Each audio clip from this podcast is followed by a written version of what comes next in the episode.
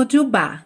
Este é o Oricast, um podcast de narrativas e reflexões sobre os orixás e a mitologia do candomblé. É uma realização da organização religiosa Ilê Axé Ainlá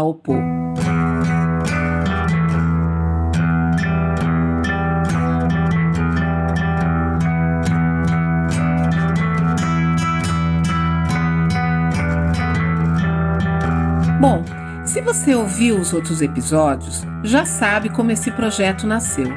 Se não, aproveita para ouvir. Já estamos no quarto episódio desta segunda temporada, em que estamos narrando e comentando itãs que tratam do tema da cura. Hoje você vai ouvir o itã Iemanjá cura Oxalá e ganha o poder sobre as cabeças. No Brasil, Iemanjá é cultuada junto ao mar, na Nigéria, ela é cultuada junto ao rio Ogum, e existe uma explicação para isso. O professor e pesquisador de estudos brasileiros e afro-latino-americanos Félix Ayó Omidire, que é diretor do Instituto de Estudos Culturais na Obafemi Awolowo University, na Nigéria, afirma que foi na viagem transatlântica, na vinda dos negros escravizados que Iemanjá acabou adquirindo esta qualidade de ser dona das águas salgadas, já que o mar foi o caminho pelo qual suas filhas e filhos acabaram chegando ao Brasil em virtude da diáspora. Iemanjá é a mãe do mundo, porque é a mãe de todos os orixás, porque é água. A vida na terra começou na água, e sem a água não existe vida. Ela também é Olori a dona de todas as cabeças. Ela sabe o que se passa em todos os pensamentos, corações e consciências. Ela é a mãe que acalma e acolhe suas filhas e filhos, sem exceção. O espelho de Emanjá é o reflexo de nós mesmos, resumiu certa vez Mãe Estela de Oxóssi.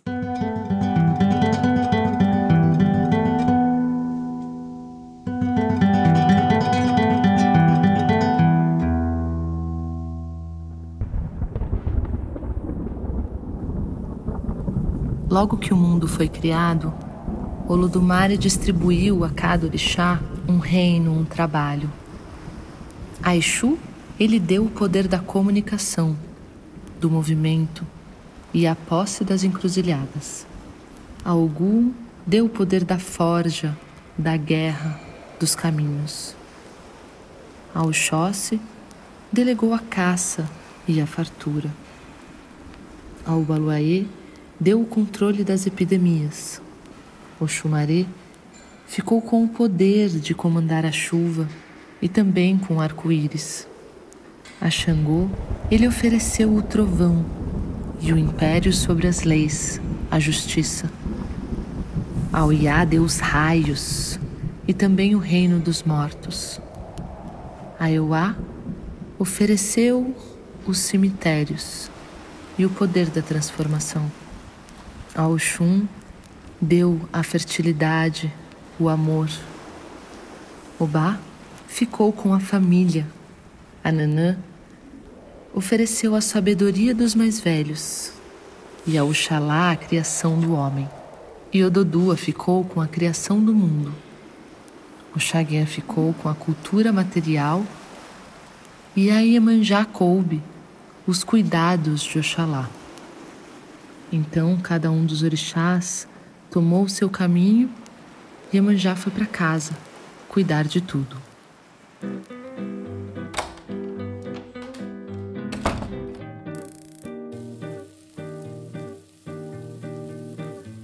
Iemanjá passava seus dias cuidando de tudo: da casa, dos filhos, do marido, da comida ela trabalhava, trabalhava, trabalhava.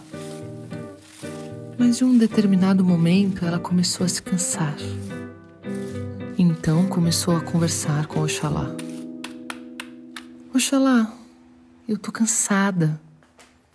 Eu tô cansada de cuidar de tudo, de lavar a casa, de lavar roupa, de fazer comida e cuidar de todos e de cada um. Ai, eu não aguento mais. Eu não aguento mais cuidar de tudo.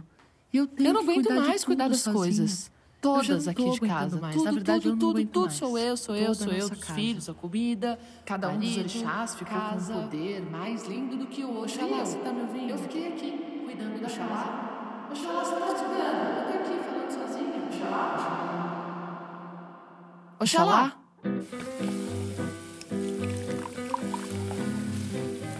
E assim, Iemanjá passava seus dias trabalhando e reclamando, trabalhando e falando, trabalhando, reclamando, falando, falando, falando, falando, falando.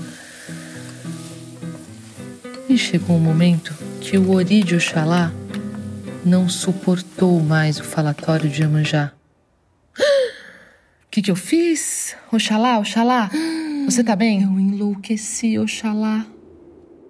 Iemanjá se dera conta do mal que fizera a Oxalá e respirou bem fundo. Eu vou cuidar de você.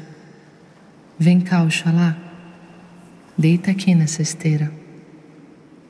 Eu trouxe água fresca para você beber. Também trouxe obis deliciosos e apetitosos pombos brancos. Eu trouxe as frutas que você mais gosta, doces. Eu trouxe ervas para te banhar. Eu vou cuidar de você. Por dias, Iemanjá cuidou de Oxalá, de seu ori enlouquecido, até que ele ficasse bom. Então Oxalá foi ter com Olodumare e contar tudo o que havia acontecido. Olodumare, aquele que tudo vê e que tudo sabe, reconhecendo o esforço de Iemanjá, atribuiu a ela o título de Alori, a Senhora das Cabeças.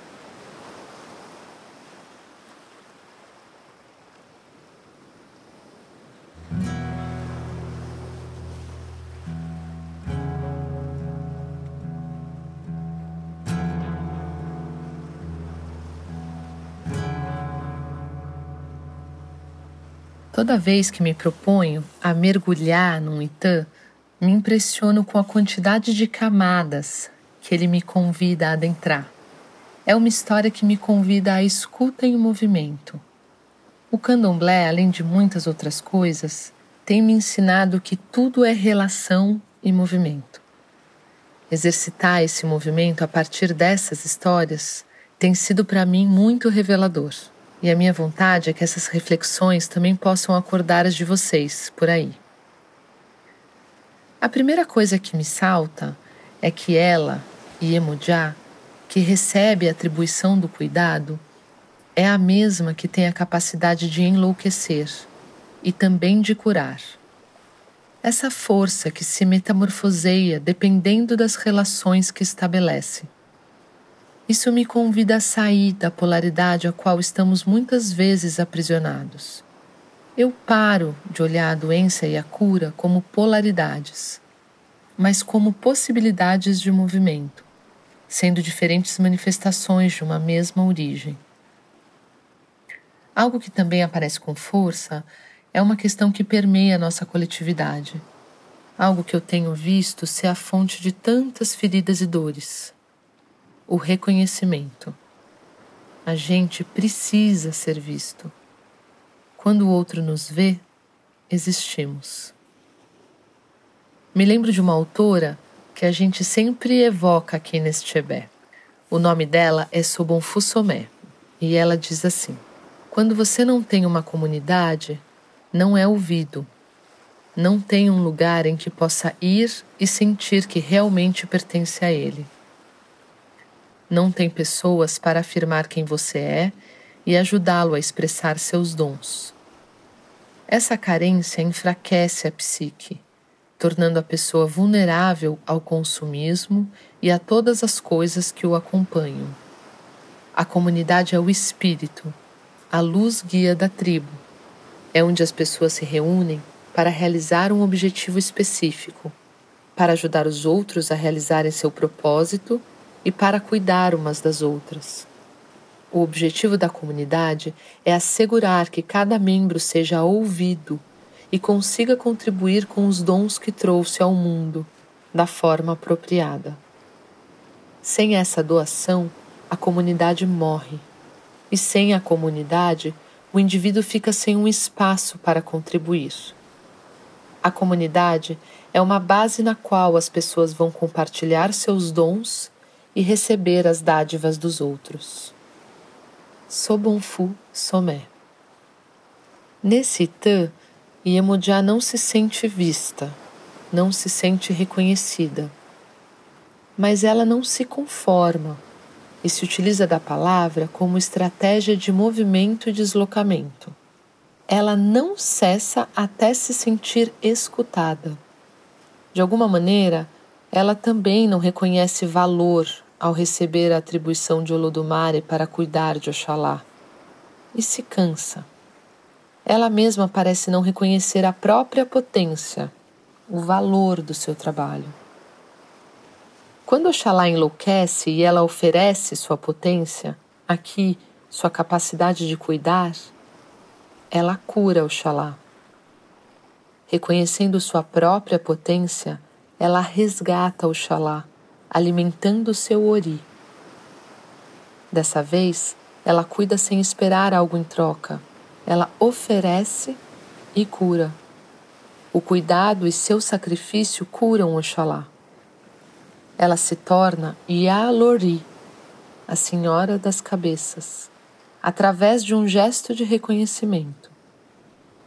Então penso que nossos corpos são feitos também das forças sociais, que existe um encontro profundo entre o singular e o coletivo em nós. A gente existe entrelaçado. É preciso trabalhar para se reconhecer para ser reconhecido e também para reconhecer o outro. Grande parte da dificuldade de reconhecimento que temos vem do fato de não sermos reconhecidos. É quando eu reconheço a força que o coletivo pode ter para a gente existir inteiro. Eu sou nós. Axé, axé, axé. Eu sou Sol Euatolá e este foi o quarto episódio da segunda temporada de Oricast, o podcast de narrativas e reflexões da mitologia do candomblé. Hoje ouvimos Iemanjá Kuroxalá e ganha o poder sobre as cabeças, do livro Mitologia dos Orixás, de Reginaldo Prandi, publicado em 2001 pela Companhia das Letras. A releitura deste Titã foi feita por Juliana e Adoni, que também trouxe a sua reflexão. O tema de abertura é Exu Odara, faixa de Kiko Dinucci. A edição, sonorização e finalização é de Nicolas Afolayan Rabinovich. O projeto gráfico é de Leonil Júnior e Juliana e Adoni, baseado na arte de Marcelo Smiley. Um agradecimento especial para o nosso Babalorixá Loguná, que além de cuidar da revisão de conteúdo do episódio, foi quem abriu os caminhos para que este trabalho viesse ao mundo. E agora temos também um canal de comunicação. Compartilhe conosco suas sugestões e críticas. Mande um e-mail para oricast.opo@gmail.com ou fale conosco através do nosso Instagram, Ainlaopo. Até a semana que vem.